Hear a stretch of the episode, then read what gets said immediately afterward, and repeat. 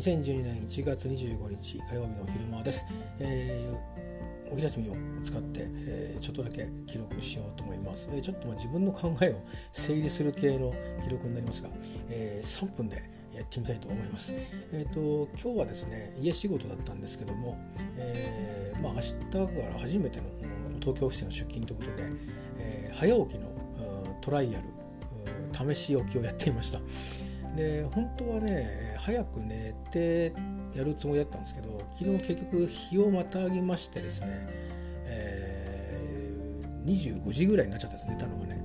でまあ数時間だけ寝て起きるっていうようなことだったんで、まあ、厳密にはトライアルにはなってないんですけど睡眠時間短い状態で起きたらどうなるかってことになっちゃったんですけどでも一応予定の時刻には、えー、起きれまして起き所定の方法でこうやって起きたいなっていう方法で起きれましてえー、それは OK でした。よかったっていうね。でただその起きた後まあ今日は家仕事なんでゆっくり起きればいいんででちょっと早すぎたんだよね起きた時間が。それに関しては。だからもう一回寝ようかなと思って。でもう一回ちょっと目覚ましがかけてあったんですけどもう一個追加してねあの二度寝して寝過ごしちゃうといけないんで二度寝するなっていうのにはちょっと時間がありすぎたんでもうお手洗いに立ってから目覚ましをかけて寝ようと思ったところでですね何を思ったか布団に入った瞬間にねバッと寝てちゃったみたいで 2, 個目の目覚ましをかけなかったせいか、まあ、目覚ましはどんどん鳴ってたと思うんですけど起きた時に一瞬ハッとしましてあれ俺ずいぶん寝たぞと。であの早い時間に起きたのはいいとして結構寝たからこれやばいな遅刻してるなみたいなふうに焦りまして。で自覚見たら、まあ、あの全然まだ仕事前だったんで通に仕事を今日は始めたんですけど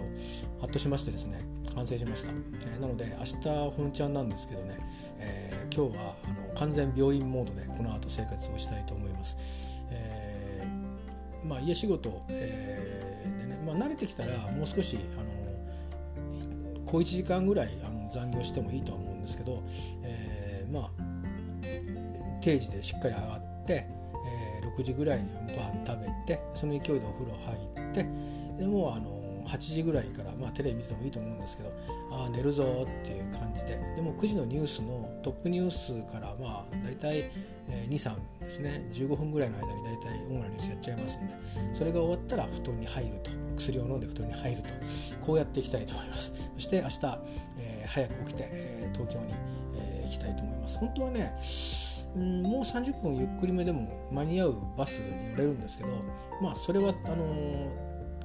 小さく寝坊した時に取っとくっていうことで、えー、まああの、1本早めに、えー、行ってオフィスに少し早めに入るような、えペースでね初日でもあるんで行ってみたいと思っております。以上でございます。ここまで3分 ということでね、え今日は仕事もいろいろあのありますけど淡々と過ごしてます。でちょっとねいつもだったらざわざわっとして自分が焦っちゃうようななんか仕事の依頼みたいなのも、まあ、数人の中の1名として来てるんですけどちょ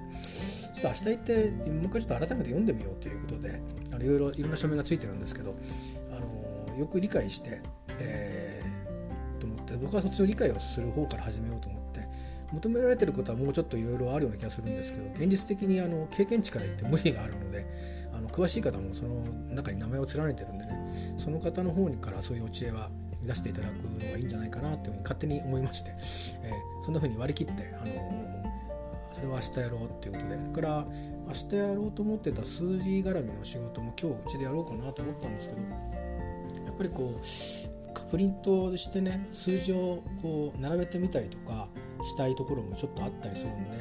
えー、明日職場に行ってからやってみようかなと思い直しまして今日はあと残り数時間で仕事も終わりですし、